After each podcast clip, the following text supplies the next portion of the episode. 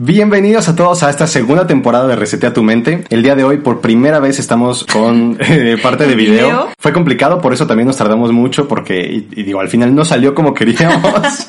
La verdad es que hemos estado experimentando, pero dijimos, bueno, dentro de lo que podemos, aunque no sea perfecto, aquí estamos. Y la verdad es que ya moríamos por contarles nuevas historias, por debatir, por contarles nuevas experiencias. Ahora sí que la tabú. lengua no nos para. y casualmente hace muy poquito varias personas super random nos dijeron de, oye, ¿qué onda con el podcast? ya casi. Nosotros que sentíamos que casi nadie los escuchaba, porque la verdad es que no son números tan grandiosos, pero sí algunas personas cercanas a nosotros era como de, oye, pues como que Nos ya, hace falta. ya, ya viene el chismecito, ¿no?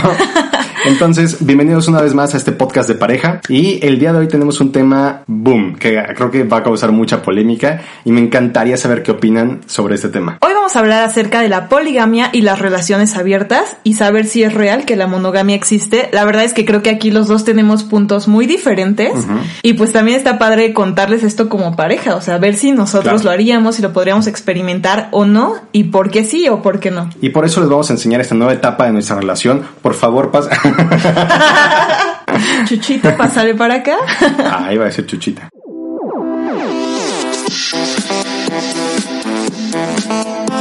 Yo soy Fernanda Díaz. Y yo soy Walter Enciso. Cuando nos sentamos en la mesa nos encanta debatir. Ella piensa negro, Él piensa blanco. pero en medio hay muchos matices de grises. Son tantos los puntos de vista que nos es imposible casarnos con uno. Este podcast te invita a conocer otros puntos de vista La otra cara de la moneda. y a que veas la vida desde otros ojos. Dale play. y resetea tu mente. Yo tengo una postura, a ver, a mí, a mí en lo personal me costaría mucho Pero tener antes, una... antes, antes, antes, salud por este nuevo inicio. Salud. Ok, Este, ok, ¿tienes una postura? Sí, yo, a mí me costaría muchísimo trabajo tener una relación abierta, yo creo que por el tipo de relación que tenemos hoy. Es decir, si hubiéramos empezado con este concepto de tener una relación abierta, yo creo que a mí, que yo sí podría tenerla, pero empezando así, no que en este punto llegara a tenerla. Aunque algunos psicólogos he, vi- he llegado a ver que sí dicen como de, oye, hay opciones, o sea, no, necesariamente llegar al sexo, que después podemos ahondar más en eso, pero hay psicólogos que recomiendan como algún tipo de apertura dentro de una relación para encender la llama, sobre todo cuando son relaciones tan de tantos años. Pero mi postura, lo que yo creo que se va a venir en un futuro, o sea, hoy estamos viendo desde los antros, por ejemplo, que es súper común un beso de tres tipo de, de viviendas, que son estos co-livings, que digo, se dio, ajá, se dio como en el 2010 un, un tema muy famoso con eso, porque hubo algunos emprendedores que hicieron un desmadre con ese tipo de conceptos, básicamente vecindades caras, pero ese tipo de co-livings o lo que es un Airbnb, ya que, o sea, es que neta, hoy las casas son súper caras, o sea, comprar una casa y Sí, formar un patrimonio casi es carísimo. imposible. Entonces, o si lo logras es algo muy chiquito. Exacto, entonces yo que estamos viendo un, un tipo de economía compartida, por así llamarlo, en el cual va a ser muy común que en un futuro, bueno, eso y además que el tema de Apertura de mente. Ajá, de, de la comunidad LGBT, que yo estoy seguro que en muy pocos años ya ni siquiera va a ser una comunidad, va a ser como de dude. Vamos, la mayoría de las personas, una gran cantidad de personas va a ser, ¿cómo se llama? Bisexuales. Y ni siquiera va a ser un tema de- del cual se tenga que tocar o se tenga que tratar o alguien que tenga que salir del Claro, closet. va a ser lo más normal. Entonces, es mi punto de vista a un futuro. No sé si 10 años o 50 años, pero a un futuro que estoy seguro que nos va a tocar ver. Va a ser relaciones de tres, relaciones abiertas, etcétera, en el cual el tema de, por ejemplo, un tipo Airbnb y no de vacaciones, sino de estás viviendo en una casa en la cual puedes tomar tus maletas e irte a la otra casa sin tener temas de un contrato, de no sé, ¿no? O sea, todo Claro. lo que engloba la Como un compromiso mayor, Ajá, es que hoy toda la sociedad está basada en una relación de dos personas. Es muy difícil algo de tres. ¿Y sabes qué es lo chistoso? Que esta parte del matrimonio, esta relación monógama, realmente es dentro del tiempo de la existencia humana, Es es, muy reciente. Claro. O sea, realmente lo que era normal antes era la poligamia. Que aquí pues vamos a dividir poligamia de una relación abierta Bueno, porque... Pero era poligamia para los hombres, según tengo entendido, Sí. ¿no? O sea, el hombre iba con varias mujeres, pero la mujer Normalmente la poligamia suele ser lineal. O sea, la poligamia es de un hombre con varias mujeres o una mujer con varios hombres. Ok. dentro de una comunidad, como tú lo dices, que cohabitan entre todos y están de acuerdo en que van a ser todas mamás de los niños o todos papás de los niños o todos pareja. Eso es como tal poligamia. Una relación abierta, justo por eso lo quería dividir, es cuando ya tú como relación decides compartir, ya sea sabiendo o sin saber, con otras parejas o hacer cambios o hacer tríos o hacer todo este tipo de cosas. Correcto.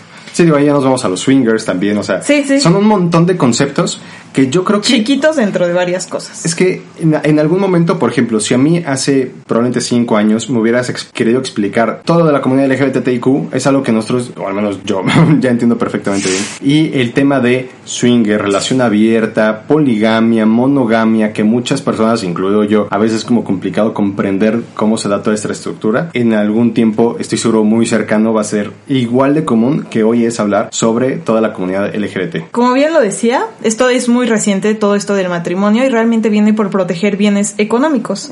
Como tal, y tú lo sabes, Claro. yo siempre he estado en desacuerdo con la monogamia porque por naturaleza no existe. O sea, la monogamia es una decisión completamente. Sí, Un supuesto. ser humano o cualquier mamífero no es monógamo por naturaleza, a excepción de los pingüinos. O sea, creo que los, pingüinos son... Pues los lobos como tal... No, los lobos sí, los lobos tienen una pareja para el resto de su vida. Tendré que investigarlo, pero dejémoslo a duda. Pero según yo, solo los pingüinos. pero bueno, dejemos que los lobos y los pingüinos. Pero como tal, los mamíferos somos completamente monógamos. Digo, perdón, polígamos. Eh, y yo siempre he tenido la creencia de que la monogamia no existe. Entonces, ahora que me estoy empezando a meter en estos temas de psicología, etcétera, creo que gran parte de la tesis que posiblemente yo podría llegar a, a promover es justamente el hecho de defender la poligamia o el hecho de que la monogamia no existe, que de hecho ya está demostrado, o sea, Sí, eso los todos lo sabemos. Los estudios como tal ya existen, aquí ya es un tema más social. Social y de decisión. Entenderlo socialmente y que sea aceptado socialmente. Otra vez, como el tema LGBT, el- la discusión hoy no es si existe el- la figura gay, lesbiana, bisexual. El tema aquí es cómo hacer que la sociedad entienda que es algo normal. Claro. Creo que vamos para el mismo punto. Yo creo que es así como la mayoría, al menos de nuestra generación, que entiende y acepta, si se tiene que aceptar, eh, el tema LGBT, como podrían entender lo de toda una relación abierta y todos los subtipos que conllevan. La verdad es que todavía creo que hay una brecha todavía en este tema de la poligamia y de las relaciones abiertas. Creo que sí vivimos en una sociedad en la que cuesta bastante poder cambiar ese switch de decir, ¿sabes qué? Tengo una relación abierta y verte aceptado. O sea, tú imagínate llegar con tus papás y decirle, ¿sabes qué? Te presento a Mis dos novias o a mi y novia de mi novio, es como de- Exacto. ¿Qué? Además que tú eres gay, tienes dos parejas. Bueno, imagínate qué compli- o sea, qué shock para muchas personas. O sea, si yo hoy tuviera un hijo y, y de repente llegara y me dijera, mira, aquí están mis dos novias, sería como de, ¿por? Exacto. La cama no es tan O grande. güey. imagínate presentarle a tus hijos, decirle, sabes que este es tu papá, pero además tienes otros Sí. tres papás. O sea, es que la monogamia tiene un sentido muy coherente en el, en el tema familiar, porque si una mujer está con muchos hombres, nunca va a haber, digo, el examen de ADN y lo que tú quieras, pero no va a haber una certeza de que este hijo es de este hombre. Hay una tribu, o había una tribu, si no me equivoco, en las Amazonas, una de las últimas tribus que se descubrió en esta zona, tenían un concepto muy curioso de, de los hijos. Cuando una mujer se embarazaba, te digo, la mujer tenía una pareja est- establecida, pero en cuanto se embarazaba, la creencia de ellos era de que el bebé crecía con más semen que recibía de más hombres. Entonces, todos los hombres de la tribu iban a tener relaciones con esta mujer embarazada para embarazarla más, según su concepto. Que dentro de nuestro círculo suena espantoso, es, como una, es como una violación por Máxima. 10.000, exacto, está horrible. Pero si lo ves en, en su sistema social, ellos lo que decían era, sí, pero este hijo que nació es de todos los hombres. Entonces, todos los hombres cuidaban a a, ese hijo porque era hijo de todos. Entonces, cuando empiezas a entender como ese tipo de conexiones, que digo, no creo que lleguemos a un punto así en el que, ah, sí, es hijo de todos, güey. Pero sí creo que podemos ir hacia un sistema más de comunidad en lugar de un tema de familia, pareja y este, este cuadrito en el que nos hemos encasillado. Claro. Y que la verdad, pues últimamente lo hemos visto, no funciona tan bien. La verdad es que yo creo que definitivamente no funciona para nada. O sea, No, no sí creo que para puede- nada, pero- Es que, mira. a ver, ¿cómo te explico? Yo que me dedico a todo este tema de la belleza y todo, pues ustedes saben Claro. que en un salón de belleza las mujeres van y se de descosen, pero a gusto, ¿no? Entonces, definitivamente yo he notado eso, o sea, el hecho de que yo hablo con muchas mujeres que me cuentan bastante cosas de sus vidas que posiblemente no le cuenten a cualquiera. Claro. Agregado al hecho de que la mayoría de mis amigos son hombres, yo sí te podría decir que un 99% de las parejas en algún punto de su vida son infieles. De cualquier tipo, o sea, el 99, es más, yo te podría decir que el 100, de alguna forma, porque ni siquiera es el hecho de tener una noche de pasión, o sea, la infidelidad viene de muchas formas. Sí, desde el deseo, desde, desde un deseo sentimental hacia otra persona, yo creo que viene un, un tipo de infidelidad. Depende de cada pareja que sea infidelidad, pero bueno, ese sería otro tema para hablar, la Sí, infidelidad. es- Pero, como tal, yo sí te podría decir que el 99.9% ha sido infiel de alguna forma hacia su pareja. Y la verdad es que yo creo que para mí es mucho peor una infidelidad a una relación abierta consensuada hace mucho menos daño y creo que es mucho más funcional, sobre todo en el ámbito pareja, ni siquiera como familia, porque inclusive tus hijos no tendrían por qué saber el hecho de que pues tus papás decidieron consensuar el hecho de que se abra la relación. Yo creo que ese es un punto bien importante que, que, mucha gente diría, es que los hijos, ¿cómo le explico que tiene dos mamás o dos papás? No, y ni este siquiera que sean dos mamás o dos papás, simplemente que si la mamá o el papá deciden irse a una noche de pasión con alguien más y está consensuado, pues los niños no tienen ni por qué enterarse, ni la pareja tendría por qué enterarse si lo deciden así. Sí, claro, cada, cada pareja tendría como sus reglas, pero lo que voy o a lo que iba es, eh, los hijos no saben nada del tema sexual de sus padres o no deberían de saberlo. Creo que a muchos nos ha tocado llegar a interrumpir una noche de pasión con los papás, que es terrible. que sí. Pero como hijo no tendrías por qué saber que existe cualquier tipo de relación de lo que sea sexualmente. Claro, ni te interesa. O sea, definitivamente no es como que tú llegas y le preguntas a tu mamá, oye, ma, Sí, claro. ¿Con cuántos, no? Sí, por supuesto que no.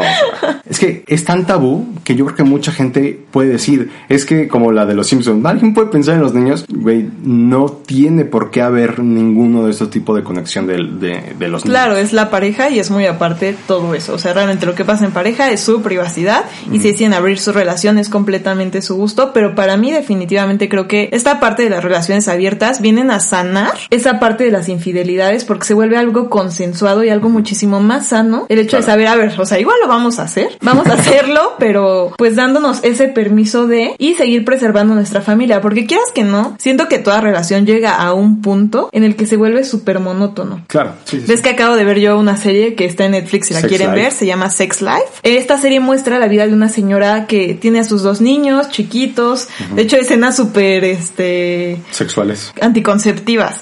Ay, sí. De que de repente está en la noche de pasión y de repente sale lactando, sacando la leche o así, pero habla de una mujer que vive en una relación pues monótona con el esposo perfecto que la protege, o sea, ella no se quiere salir de esa familia, pero empieza a recordar esa parte sexual de ella, esa parte atrevida con su exnovio. Y pues, o sea, obviamente la serie resulta que llega con el exnovio pues se da cuenta de que quiere volver a experimentar eso que su esposo, aunque quiera, no le, no le va a poder dar. Y creo que eso pasa mucho ya con las relaciones de años, o sea, se apagan porque ya no hay dinamismo, sobre todo en esta parte sexual o en esta parte de atracción porque inclusive tú puedes llegar a tu casa y ya, o sea, la ves en pijama, la ves en chanclas, la ves así, y puede llegar a, obviamente sí hay un amor, pero es un amor muy distinto al deseo, ¿no? Sí, es que siempre va a existir esta parte de, digo, lo veo como hombre, esta parte de, de cavernícola de decir, güey, ah, carne, o sea, igual que la carnita asada, güey, es como de, este, a ver, ahí hay algo que, que te jala la mirada que dices, güey, quiero, y como dices, a lo mejor llegas con tu pareja y la ves todos los días en pijama, eh, corriendo para arreglar ves que dejó el baño sucio, ves que, o sea, sabes, hay un montón de cosas que pasan en una pareja normal y de repente llegas a la oficina, por decir un cliché, y ves a, tu secretaria, güey, que se ve súper arreglada, que claro, ella acaba de ser igual que tu esposa en su casa, pero tú aquí la estás viendo nada más hiper arreglada y si se van a un lugar, se van a un, hotel, por ejemplo, que tiene todo el escenario perfecto para que todo pase perfecto y se queda pues en una especie de burbuja y como llegó al punto de llegar a esta burbuja a la cual pues, engañaste y lo que sea, no te da la oportunidad ahora de regresar y disfrutar a tu pareja porque entonces empieza esta culpabilidad de decir, puta, lo que hice fue horrible, estuvo mal, etcétera, etcétera, etcétera, etcétera. Entonces no tienes tampoco lo bueno de la otra parte. Vi un, una entrevista con Silvia Olmedo, una sexóloga bastante famosa. Digo, ella criticaba un poco el tema de la poligamia porque decía que podía traer muchos, muchos más problemas que beneficios, pero decía, un, una opción que podría hacer es, por ejemplo, vamos a ir a un antro y como sea, ¿no? Llegamos juntos o llegamos separados, pero cada quien va a bailar con personas del sexo que, que la atrae. Entonces, cuando tú veas, por ejemplo, nosotros que somos una pareja heterosexual, cuando ella me vea bailando con una mujer, y no quiere decir que nos besemos, o tal vez sí, dependiendo cómo, cómo haya sido el acuerdo. Pero cuando tu pareja te vea bailando con la otra persona, va, va, a existir este, este tipo de celos, pero no es un celo tóxico, sino un celo de, ok, ya lo deseo porque veo que sí es deseado por otra persona. La verdad es que yo creo que esta práctica está muy interesante y de hecho la podríamos poner a prueba. Pues digo, nosotros la verdad somos bastante mente abierta y creo que podríamos realizarla y contarles qué tal está esa experiencia. Algo que creo que puede pasar en esto de las relaciones abiertas es que puede haber o muchos beneficios o muchos contras, o sea, realmente creo que sí puede llegar. A mí lo que me espanta mucho es esa parte de que la persona se enamore de la, otra. persona. O sea, siento que por más que quieras tener acuerdos, hay sentimientos, o sea, no somos piedras, ¿sabes? Mira, yo creo que lo difícil aquí sería él, y digo, es que no hay nada escrito. En una relación no hay nada escrito, y en una relación abierta es muchísimo más abierto. o sea, es que no, no hay como que, Claro. como que determinar qué, qué, hay- qué se puede y qué no se puede, lo que Y sea. es que por más Entonces, acuerdos que pongas, o sea, quieras que no, por ejemplo, tú empiezas una relación monógama y según pones acuerdos, pones reglas, etcétera, bueno, Pero no se van- reglas, se van modificando. Se van modificando Claro. porque aparte la persona va cambiando con el tiempo y siento que lo mismo debe de pasar en una relación abierta o en una poligamia. Sin embargo, pasa lo mismo, va a ir modificando y va a llegar un punto en el que posiblemente sea ya no rebase esa línea de los acuerdos porque, por ejemplo, si llegara a enamorar más de la otra persona, ¿qué pasa, no? Ese es súper complicado. Vi un TikTok de una chava que explicaba como toda su relación, o sea, porque el diagrama de una relación como la nuestra es ella y yo. Se mamó. Pero ella explicaba como todo el tema de, de su de su poliamor y digo, no me acuerdo perfectamente, pero sí era como, o sea, estoy yo y está mi pareja tal. Mi pareja tiene una relación abierta con estas dos personas que son pareja y ellos con estas personas y yo con tal persona. El punto, no sé, eran como, por decir un número, 10 personas en total y en mi mente era como de ETS, ETS, ETS. Para los que no saben, es, eh, enfermedades o infecciones de, de De transmisión transmisión sexual. sexual.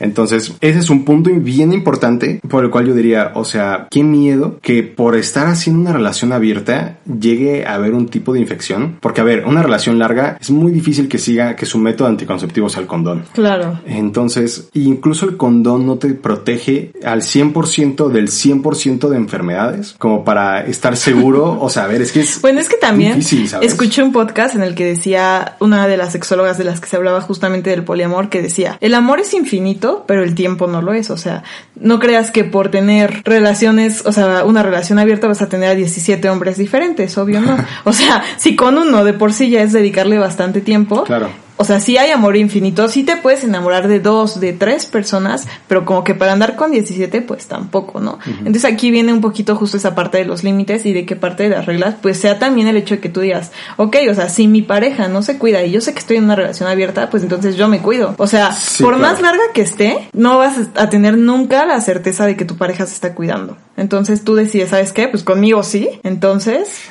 Sí, pero es, es que sería bien difícil, o sea, si de repente empezar con tu pareja a decir, quién sabe lo que haga, por mucho que hagamos el acuerdo, ahora vamos a empezar a cuidarnos con condón otra vez. Uf, que es muy complicado. Creo que ese es el, el gran problema, que es muy difícil. Ahora, Más bien, probablemente... no creo que sea tan difícil. Yo creo que es tan poco sonado y tan poco aceptado que no Que hemos conocido a las personas que, ajá, que te puedan contar un poco de su experiencia. O sea, yo creo, claro. yo, Fernanda, creo que sí podría tener una relación abierta totalmente. O sea, yo preferiría, yo que ya he experimentado infidelidades, tanto que me han hecho como que yo he hecho, sí podría decirte que prefiero totalmente que sea algo consensuado. Sí, es lo que digo, si igual se va a hacer, prefiero Sí, que tener la madurez de decir, ¿sabes qué? Vamos a hacerlo. Yo en mi caso le diría a mi pareja, hazlo, no me quiero enterar. Pero es que creo que... Es que hasta puede ser un, si te vas de viaje, que una de las, de los acuerdos sea que solo sean viajes. Entonces, si tú te vas a un viaje, ni Creo va a que- estar en el no estado, si tú me ni nada. O lo escuché otra persona de una pareja que decía cada año, o sea, cada determinada época, nos vamos a ir de viaje. No es si los dos al mismo tiempo o uno en una fecha y el otro en otra fecha. Y esa es como tu, tu pase Tu- libre, ¿sabes? ajá, tu Eh, despedida de soltera Ca- anual. De cada año, exactamente.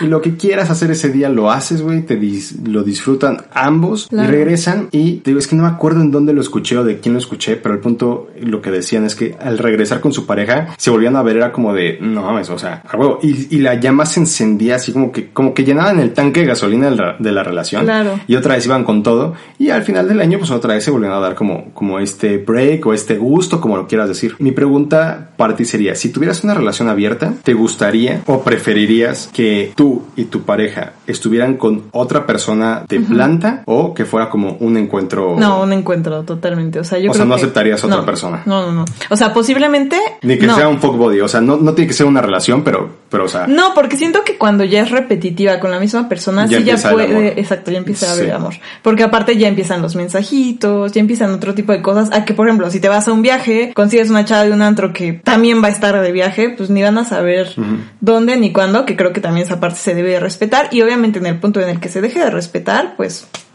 vámonos, ¿no? ¿Qué sería dejarlo de respetar para ti? Que, por ejemplo, si se dice va a ser en un viaje, pasa la noche y bye, que se pasen el número, que se estén mensajeando, que al rato, porque aparte, a pesar de tener una relación abierta, puede haber infidelidad dentro de. Sí, claro. ejemplo, yo también estaría en la apertura de decir, ¿sabes qué? Queremos experimentar con un tercero juntos. También estaría en esa dispo- disposición. Tú dirás, ¿por qué conmigo no? Pero justamente, Qué pena. justamente vamos al mismo punto. Nosotros no empezamos así.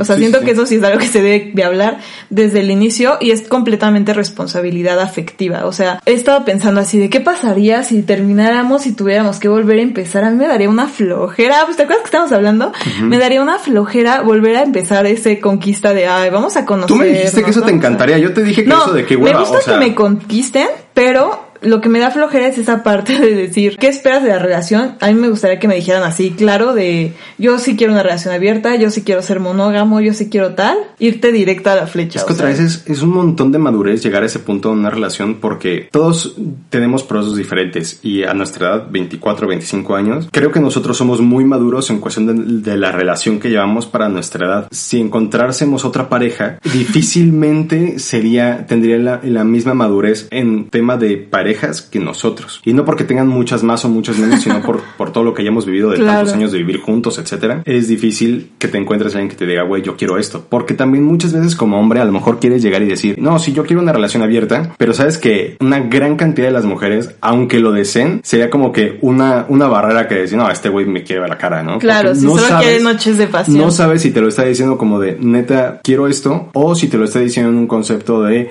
nada más quiero una noche de pasión y ya, güey, vámonos. Claro. Yo lo sigo viendo muy complicado. O sea, tiene. O sea, sí, no va a ventajas. pasar, pero para mí sería como ahorrar mucho tiempo y bastante responsabilidad afectiva el que llegues y digas, la verdad, yo estoy buscando esto de ti. Porque sabes que a mí me pasó mucho, digo, antes de andar contigo y todo eso, con las personas que llegué a salir como amigos con derecho, que sí llegué a, a clavarme bastante con uno de ellos muy específicamente. Y creo que él nunca tuvo la, su a pesar de que él era mucho más grande que él, nunca tuvo la suficiente responsabilidad afectiva de decirme, ¿sabes qué? La neta, yo solo busco esto contigo. Y en lugar de traerme como su juguetito, Es que. Hubiera sido para mí mucho más fácil decir, ¿sabes qué? Ok, yo acepto que va a ser este completamente pasional y ya no me clavo contigo, aunque posiblemente se me despierten sentimientos, pero yo siempre lo he tenido claro y si yo decido clavarme o no, es mi responsabilidad. Es que otra vez vamos a a, la madurez. Hay muy, muy poca gente que, que de verdad entendería eso. O sea, también tuve una amiga que era como de, pues nada más vamos a ser amigos, güey, y listo. Y al final terminamos en una especie de relación pues, más agudo que de ganas. Y, o sea, fue como fuck.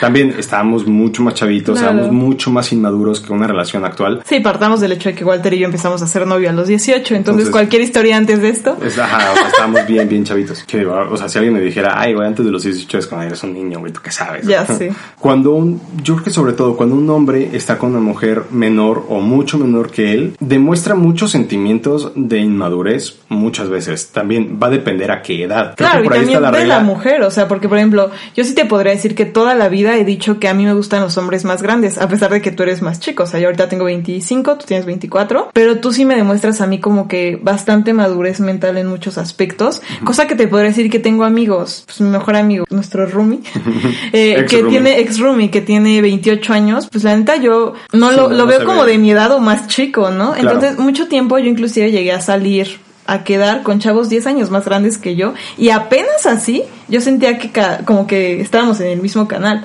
porque realmente a mí me costaba mucho que chavos de mi edad tuvieran la mentalidad que yo esperaba que tuviera mi pareja porque siento que tanto tú como yo hemos crecido mucho más rápido que la gente de nuestra generación. Sí, eh, es que es, es una serie de casos que nos llevaron a este Claro. tipo de cosas. Pero esto de la madurez mental también viene mucho en este tema. O sea, siento que el tomar la decisión de tener un poliamor o tener una relación abierta también es mucha madurez mental y también es que yo lo recalco, es responsabilidad afectiva. Si ya vas a poner el cuerno, hazlo consensuado, o sea, que no sea un cuerno.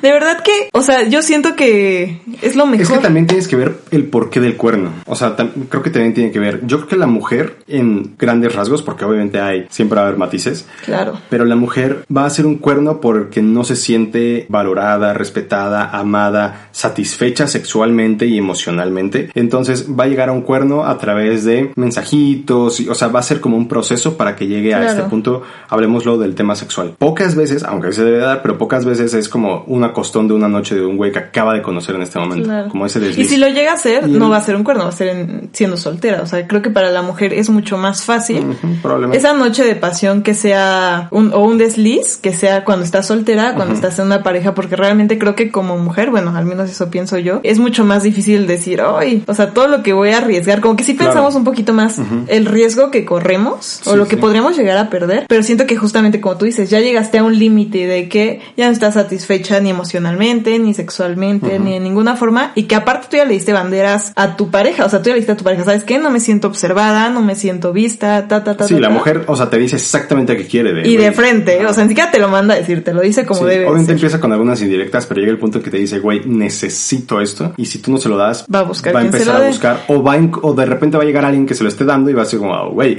aquí me siento cómoda. Claro. Y el hombre, en cambio, yo creo que es un tema mucho más cavernícola, otra vez lo, lo digo, de, güey, quiero sentir que soy deseado otra vez, quiero sentirme hombre otra vez. Entonces llega una mujer que te ve bonito, que te habla bonito, y dices, vamos, o sea, no, no te tienes que esperar como este proceso de ligue, de todo este tema. Porque es como de, otra, pues sale, sale tu parte animal y es como de, ataca y, ya ataqué y es como de, ok, ¿qué acaba de pasar?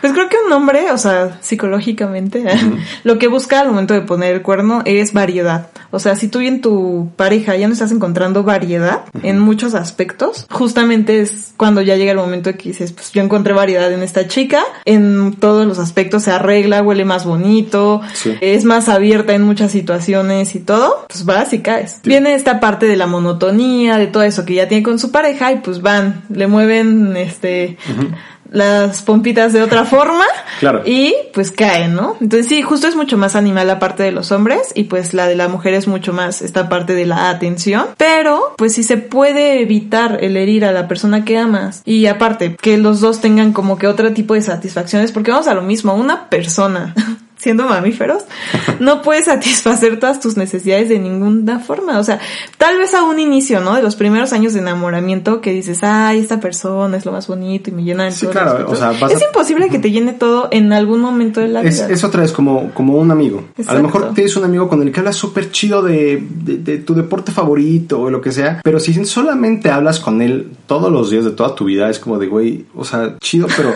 ya quiero hablar de otras cosas. Claro. O sea, contigo hablo excelente de fútbol, pero la neta de repente quiero hablar de cosas un poquito más profundas de mi vida, de mi pareja, de lo que sea. Claro. Y contigo no lo encuentro como amigo. Entonces, por eso tenemos muchos amigos. Amigos con los que pasamos mucho tiempo. Amigos de la oficina que buenos días, buenos días, y se acabó. Y, y con la pareja, pues tiene que ser un poquito algo similar. O sea, no tener un chorro de parejas, ¿no? Porque, Exacto. No hay tiempo, ¿No? hay mucho amor, pero no tiempo. Pero, este, si hay un tema de, de, güey, imposible que tu pareja te dé todo lo que estás buscando en la vida. Y creo que si tú piensas eso, o estás en tu etapa de luna de miel, o te estás engañando. o de No explícanos. compa. No, o sea, sí, sí, es, es- es difícil, casi, casi imposible. Pero qué cómo difícil también como pareja, o sea, porque, por ejemplo, piénsalo tú y yo, que lleguemos a ese punto de no nos satisfacemos sexualmente y que te diga, no me satisfaces sexualmente, vamos a abrir la relación. No más, o sea, no sería como, uy, órale, va. Es a lo que yo iba. ¿Cómo, ¿Cómo plantea ese caso? Pero yo creo que va poco a poco. A ver, yo siempre he dicho que una mujer no debe de fingir un orgasmo. Y entre, aquí vamos a un punto, entre menos mujeres se haya, y le hablo a todas las mujeres que son el 90% que escuchan el podcast, mientras menos mujeres haya que finjan un orgasmo, más hombres que sean mejores en la cama va a haber. ¿Por qué? Piensa en un güey que está perdiendo su virginidad a los, no sé, 15, 16, 17 años. Un bebé. Este güey es muy malo en la cama. Entonces supongamos que este güey está teniendo una relación sexual con una persona, con una mujer más experimentada. Entonces esta mujer experimentada finge un orgasmo porque el vato, pues la es que, pues es su primera vez, tardó dos segundos, lo que tú quieras. Y entonces este güey sale y dices, ah, soy un chingón. Cuando no es cierto, güey. Ningún hombre su primera vez fue un chingón. Entonces si la mujer le dice, güey, la estás cagando, o sea, no es por ahí, muévele así, hazle un poquito más acá, espera tantito, relájate, no te vengas tan rápido, etcétera, etcétera. Entonces este güey va a mejorar, aunque sea que solamente lo haga contigo una vez, pero si tú finges el orgasmo, él va a decir, güey, lo hice bien. ¿Cuántas mujeres, por ejemplo, en el tema del sexo oral, cuántas mujeres hay que dicen, jamás en la vida he disfrutado un sexo oral, pero le digo a mi pareja o a los güeyes con los que he estado, uy, está riquísimo, güey, no, ya, súbete. güey, deja de decir está riquísimo. Dile a este güey, por aquí no es, por acá, y alguno no será tan idiota y te hará caso. Y entonces, mientras más mujeres lo hagan, más hombres que sean mejores. O sea, vamos, se van a hacer mejores porque van a decir, ah, la chava con la que estuve antes. O sea, sí, pero también te, no, o sea, es que también te podría traumar ese hecho, o sea, porque realmente... No, no, no, es que hay O formas. O sea, sea, si te dicen, no mames, no, no sirves para pura madre, es como, güey, ouch. O sea, pero imagínate, tengo una clientecita, obviamente anónima, que un día llegó súper, súper traumada conmigo. O sea, ella tiene como 20 años de matrimonio y me dice, Fer, es que yo jamás he sentido un orgasmo y no sé cómo decirle a Pues mi que esposo. la cagó, o sea. Que nunca he sentido un orgasmo porque aparte mi esposo es con quien tuve mi primera vez y pues todas mis veces, santa. ¿no? Entonces ella estaba bien frustrada porque era como de, ya se empezó a despertar este tema de que hay más mujeres que lo están hablando conmigo. Nadie me lo había mencionado porque del hecho de que es raro que las mujeres hablemos de este tema porque es muy tabú. Yo con mis amigas lo hablo porque yo estoy bien loca. o sea, si no fuera por mis amigas Sí. no lo hablarían. Pero yo sé que, por ejemplo, tengo muchas amigas que jamás se descoserían de este tema si yo no se los mencionara. Entonces, imagínate este, esta persona que lleva 20 años una relación y jamás en su vida, ella no sabe ni siquiera qué es un orgasmo. Digo, Basado en creo los que, yo creo que en este punto ella ya no va a ser capaz de alcanzar un orgasmo. O sea, por más que lo haga con el mejor güey del planeta, Pues que lo haga con una mujer. no, o sea, digo, a lo mejor, ¿no? Pero yo creo que en este punto no sería capaz por un tema psicológico. Piénsalo. El, para ti el te han dicho que el chocolate es lo mejor del mundo y nunca lo has probado y pasas 20 años de tu vida diciéndote que esto que el chocolate es la comida más deliciosa del planeta y el día que lo pruebas después de 20 años, como puede ser que lo pruebes y digas, puta, güey, es esto y lo sepas en el- un segundo que es chocolate y es lo más delicioso o digas, no mames, que esto era, güey. Tanto O sea, me dijeron. 20 años, pues, o sea, piénsalo, 20 años, güey, o sea, no mames, está cabrón.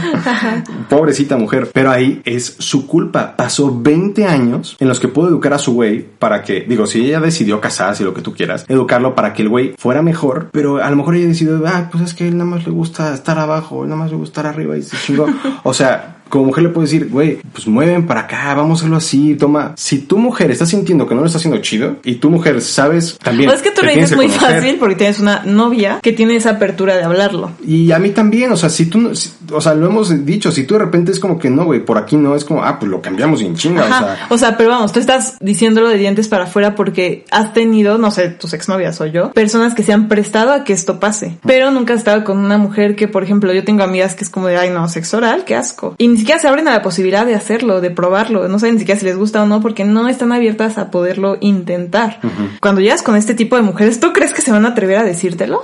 Pues con ese tipo de mujeres no, pero va a haber muchas otras que no- seguramente son las que nos están viendo, que van a decir, puta, está bien, sí le voy a decir a mi güey. Cuando la O próxima es que partamos del hecho de que, a ver, estadísticamente, el 7% de las veces de una mujer que llega a un orgasmo, 7% llega por penetración con un hombre, ¿no? Entonces, tú dices, deberían de decirlo, ¿no? Pero siento que también después de una relación muy larga o después de, no sé, muchas veces el hecho de que, no sé, no pase nada o no tengas un orgasmo o nada, nada, o no se lo expreses a tu pareja, siento que traumaría a tu pareja. Sería como, no man, no le estoy satisfaciendo. Y lo intento que- y lo intento y lo intento y no la satisfago. Pero es que eso yo creo que tiene que ser por comunicación y si la neta ya al final no dan una por mil razones, pues ya es un momento en el que la relación probablemente tenga que terminar o tomar un rumbo de una relación abierta, que se encienda la llama. Es que no, también es eso. relación abierta, en probar con juguetes, probar otras formas que tal vez nunca O sea, han experimentado. sí, sí, es que es prender la llama. Imagínate una pareja que lo ha hecho durante 20 años en la misma habitación, en la misma cama.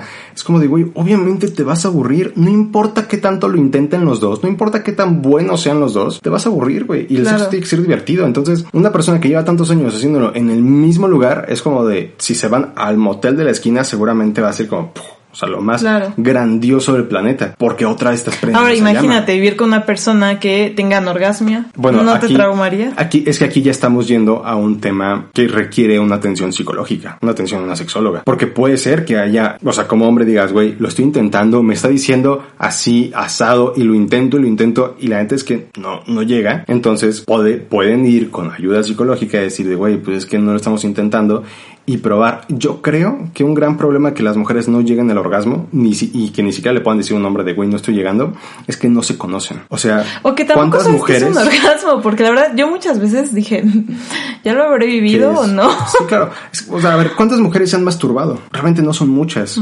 Y si lo hicieron es como que, ay, con culpa y la chingada. Sí. Y si lo haces con culpa, pues tampoco vas a llegar. O sea, por mucho que lo quieras hacer y lo que sea, no vas a llegar. Entonces, si no lo, si tú no conoces tu cuerpo, si tú no llegas, a ver, si tú no eres capaz de hacerte llegar a ti misma como mujer, ¿cómo esperas que un hombre te haga llegar? Si tú no sabes si por aquí así me gusta esto, me gusta el otro, nunca vas a poder expresar a la otra persona qué es lo que te gusta. Mi invitación es, hazlo, güey. Y sin culpa, o sea, neta, cómprate un juguete que ya en internet no son nada caros, güey. cómprate un juguete. y Háganlo, chicas, háganlo. O- o- o- Ese fue mi regalo de aniversario y qué excelente regalo. Este, yo, como para que experimentar con esta super cool. Papás y suegros, espero que te estén escuchando este podcast. Hermana, páralo. Puta madre. O sea, digo, sé que casi toda mi familia no lo escucha, pero. Pero al menos nuestras hermanas sí. Pero bueno, a mi hermana no me importa que lo escuche. Entonces, como sea, yo, mi opinión de inexperto es, mujer, conócete, neta, conoce bien tu cuerpo, aprende a tú llegar contigo misma, porque aquí va, si tú no eres capaz de llegar contigo misma, probablemente desde aquí llega a haber un problema. Desde anorgasmia, desde que tengas algún trauma de la infancia que no te permite llegar porque a lo mejor tienes un tema que te hace sentir culpable, y cuando estás a punto del clímax, llega ese recuerdo, ese pensamiento, esa sensación, ese miedo, nervio, lo que sea, y pum, no se apaga. fluir. Entonces, tema de buscar ayuda. Lo dijo Odín Duperont, un actor excelente de teatro. Dice, güey, la, la ayuda psicológica debe ser tu canasta básica. O sea, leche, huevos y, y psicología. Totalmente. Tiene que estar ahí todos los meses. Entonces, invitación para todo el mundo. ve con Dejen el de fingir psicólogo. orgasmos. Y sí, deja de fingirlo, güey. Puta, qué hueva. O sea, yo prefiero, y obviamente dolería. Y tú me dices, ahorita, Nunca. amor, ¿qué crees? Nunca he llegado contigo a hacer puta madre, ¿no? O sea, a ver, No, créanme que si En se este hubiera punto- pasado no llevaríamos seis años. claro. En este punto me enojaría porque sería como de, güey, llevamos seis años y nunca me lo dijiste. Pero si, si tú estás con tu pareja en una situación de que van seis años o tres o No, que sea. qué horror, qué horror, qué horror. ¿Qué pues haces puede ahí, ser- amiga? puede- Date cuenta. Sí, claro, al- por la razón que sea, está, está ahí. Entonces es, güey, pues empieza a decirle, sabes qué, hazlo por aquí, sabes qué, quiero experimentar esto, sabes qué. Y ábrete también a posibilidades, porque por ejemplo, yo que la mayoría de mis amistades son hombres, o sea, muchos viven con el trauma de que le proponen cosas a sus novias y ni siquiera lo intentan Sí. por muchos miedos que tenemos las mujeres. Entonces yo también como mujer sí te invitaría a que te abras a la posibilidad de experimentar cosas nuevas. No sabes si te van a gustar y no por el hecho de que suenen morbosas o lo que sea, es que vayan a ser malas. O sea, realmente creo que si te abres otro panorama, vas a conocer cosas nuevas y ya no va a ser tan necesario abrir tu relación. Igual, yo creo que muchas mujeres de estas que no se atreven a abrir más cosas tienen deseos y, tienen- y dicen, ¿qué pasaría si lo intentamos de esta manera, en este lugar, etcétera, etcétera? Pero ni siquiera ellas se atreven a, a hablarlo. Entonces, obviamente, esa Es que forma de ser también tal vez a con sus la parejas les- O sea, porque vamos a lo Sí. mismo. Por ejemplo, esta chica de la serie, o sea, vamos a ponerlo como Sí, ejemplo. Probablemente ya no se atrevería a muchas cosas con su esposo porque su esposo no es el tipo de persona que con la Digo, que le gustaría experimentar. Para los eso. de la serie, el ex tenía una madre de. O sea, no mames. Eso parecía de Anaconda. efectos especiales. o sea, No, mames. No, estaba, estaba muy cabrón.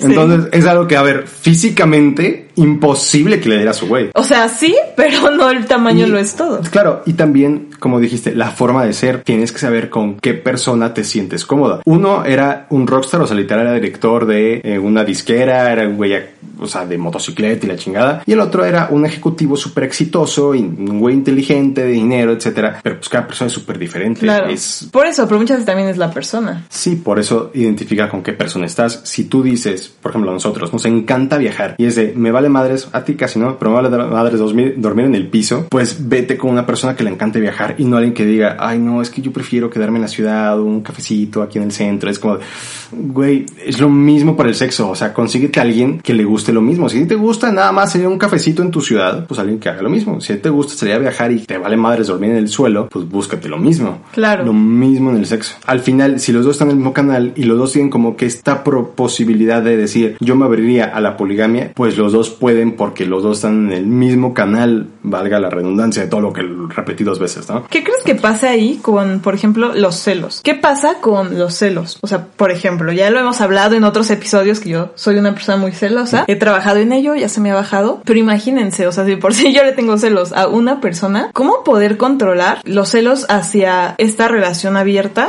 o esta poligamia? Pero ¿a qué te refieres con una persona? O sea, ¿a O sea, por ejemplo- a tu pareja o a celar a tus parejas? Pues en todos aspectos, se da a tu pareja, el Es hecho de que- pensar que está con alguien más. ¿Cómo controlas el hecho de decir, no más, está con alguien más? Es lo que yo veo Ah. difícil. En una relación, por ejemplo, nosotros vivimos juntos. Ajá. Pues no es como que, ay, güey, voy a llegar a las 3 de la mañana hoy porque Hoy no llego. un chingo de trabajo, ¿no? amamentado, está cabrón. Se hizo tarde en la oficina. Sí, claro, es como de que dude. está aquí.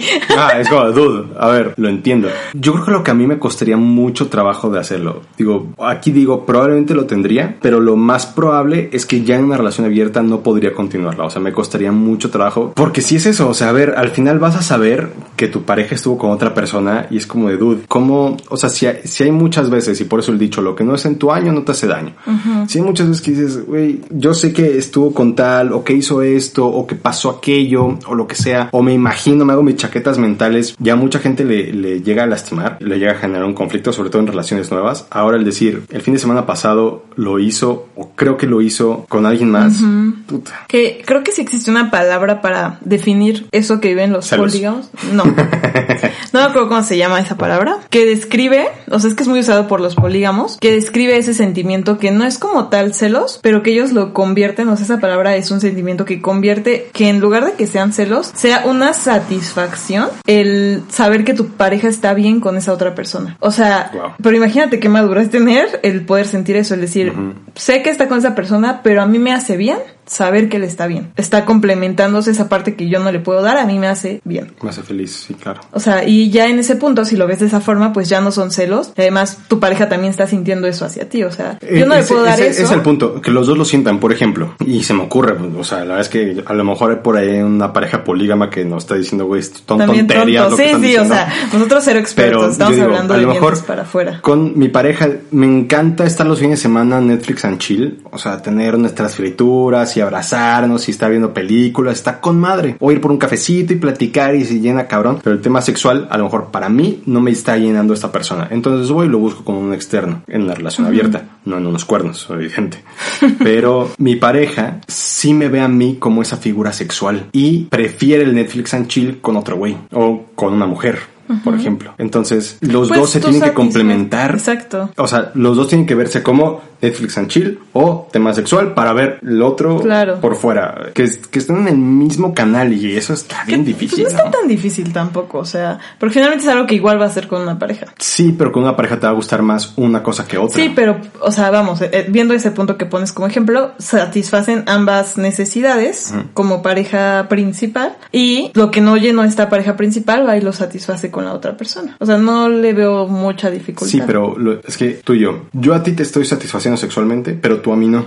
Entonces, yo busco el tema de satisfacción sexual. Aparte, cuando tú no necesitas una satisfacción sexual, entonces a ti yo te dejo de dar toda esta energía sexual. Ah, bueno, es que el punto es que no tienes que dejar de darla, o sea, No, o sea, no es porque quieras, es porque ya descargaste esa energía en otro lado. o sea, sí, no. O- Es que por eso yo digo, de dientes para afuera puedes decir, a lo mejor sí podrías tener una O relación es abierta. que si tienes una pareja probable es que no principal, no, es como que no vas a tener sexo y no vas Ah, a tener no, Netflix and chill. No, pero si claro, sí a pareja, si pero- yo, por ejemplo, estoy bien con lo que tú vienes y me das de energía y por, con eso me siento yo satisfecha, pues yo me siento bien, igual va a pasar. Entonces, si tú con lo que Pero si al nosotros abrirse la no, relación baja mi libido, Es que no tendría por qué. O sea, creo que justo el punto de abrir la relación es que suba es- en todos es- los aspectos. En teoría eso es el punto. Bueno, y si no, entonces es que tu relación no iba a funcionar de todas formas. No, que- es que qué difícil, qué difícil. Para mí es súper complicado. En algún momento yo llegué a ser el cuerno y a mí no me genera ningún conflicto el, el serlo, o sea, X. Ni, ni para bien ni para mal, porque escucho a mucha gente que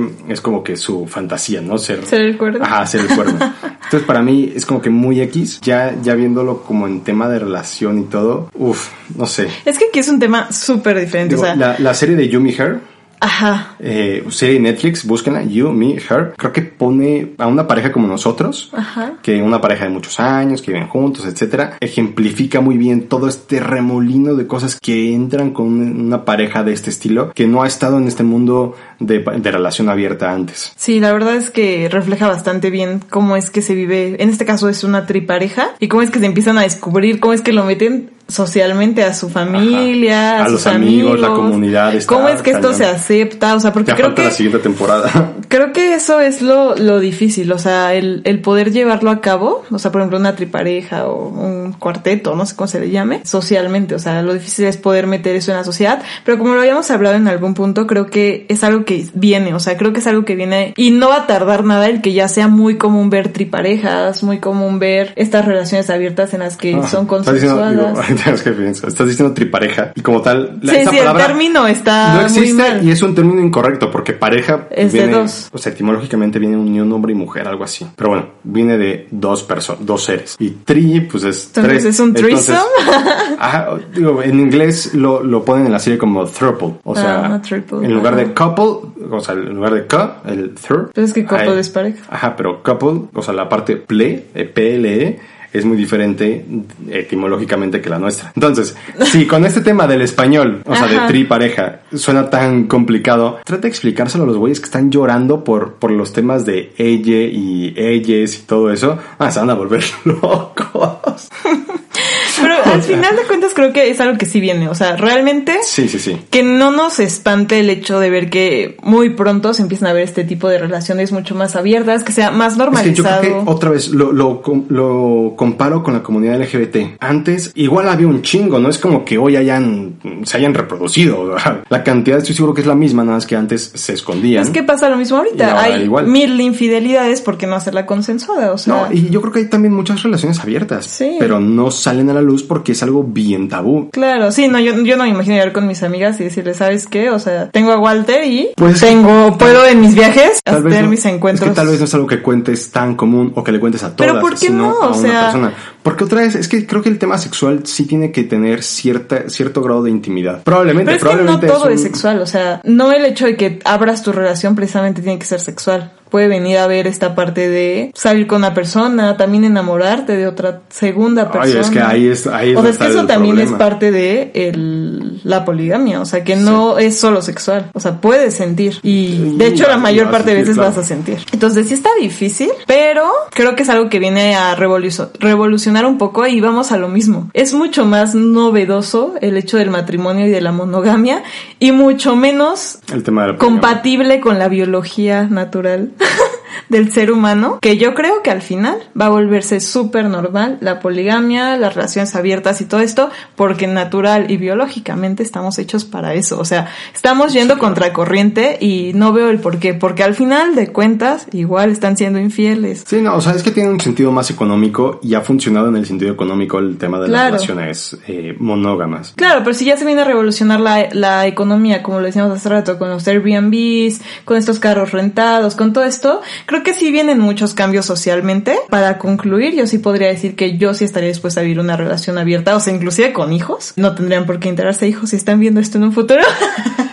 Pero yo sí podría, o sea, siempre y cuando empiece así y establezcamos límites y esos límites no se rompan, yo sí podría vivir eso. Y la verdad es que me da mucha curiosidad de experimentarlo. ¿Tú? Yo creo que me costaría mucho trabajo en todos los sentidos. Incluso, por ejemplo, hablando del tema de un trío, ¿no? Que es como que la fantasía de la mayoría de hombres. O sea, creo que en, en el nivel fantasía está súper padre, pero en el nivel práctica, yo creo que ya no tanto, ¿sabes? O Sí, sea, no, algo- no es eso que te vende el porno, es... Exactamente. Es algo súper incómodo porque no sabes quién hace qué, ¿no? o sea, eh, em- empieza un, un remolino de cosas que para algunos será bien y para algunos lo disfrutarán un chorro. Porque, de nuevo, pero están es esos- como tu primera tropos. vez, o sea, que no sabes ni qué estás haciendo. Igual y ya después de práctica Exacto, tal vez, ¿no? practicándolo mucho. Pero yo creo que es muy complicado. Tal vez sí podría, pero me voy, yo me inclino más hacia el no. O sea, tú eres el- más de monogamia. Yo creo que sí. Sí, sí, sí. O sea, tendría que intentarlo. A ver, no, Yo no sé, o sea, realmente, o sea, Pero- conforme a mi estilo de vida que quiero, lo- la monogamia es lo mío. Sin embargo, no creo que sea nada funcional. O sea, siento que en algún punto se va a quebrar porque Claro. biológicamente es imposible que no exista monogamia. Entonces, la monogamia para mí es una elección, pero no es viable en mi estilo de vida biológico. Hay muchas formas de hacerlo. O sea, por ejemplo, tú que ves tu, tu estilo de vida de familia e hijos y lo que sea, a lo mejor es difícil decir, ay, pues me voy a ir un antro el fin de semana, güey. Claro. Pero sí puedes decir una semana al año, o sea, la primera semana de julio Como de todos los años, me voy a ir de viaje, güey. A donde me vaya y lo que haga me Y voy no de preguntes viaje. Exacto, y nada más, y, y, se, y listo. Y regresando tú te vas de viaje, güey. Y te vas y, y- y lo que quieras hacer, desde otra vez no tiene que ser sexual al 100%. Exacto. Puede ser, me voy a la selva y me voy a perder con peyote, voy a, Sí, a exacto. explotar a ver qué, qué show. Y listo. Esa es nuestra opinión. Nos encantaría saber ustedes qué opinan. La verdad es que este tema, ay, está bien revolucionario, está, Está complicado, necesitas madurez mental para procesarlo y poder hablar de este tema. Y sobre todo tan abiertamente como lo estamos haciendo nosotros. Sí nos gustaría que nos platicaran si ustedes podrían experimentar una relación O si lo han hecho. O si lo han hecho. La verdad es que Estaría nos encantaría que Ajá. si alguien lo ha hecho, nos Resolver dudas. escriba y tal vez hasta poderlo entrevistar. Díganos qué opinan. Recuerden que tenemos un Instagram, está igual que el podcast, Resetea tu mente, y ahí nos pueden escribir sus experiencias. Y la verdad es que si tienen ganas de participar en este podcast, nos encantaría que nos contaran su experiencia. Adiós. Bye.